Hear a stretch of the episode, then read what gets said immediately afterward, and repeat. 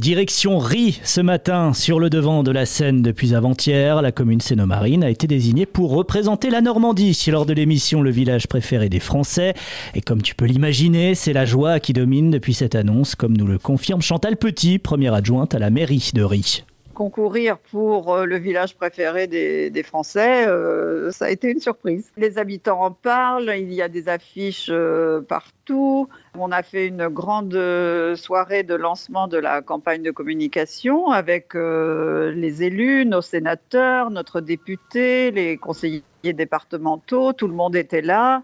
C'était vraiment très joyeux, très festif. Rie, une commune qui se distingue par sa vitalité commerciale et son histoire étroitement liée à l'une des œuvres majeures de la littérature française, Chantal Petit. On a 40 euh, commerces et services hein, pour une petite commune de 800 habitants, c'est assez euh, atypique. On a un patrimoine euh, historique important, un très beau porche Renaissance à l'entrée de notre église. C'est un porche qui est classé monument historique.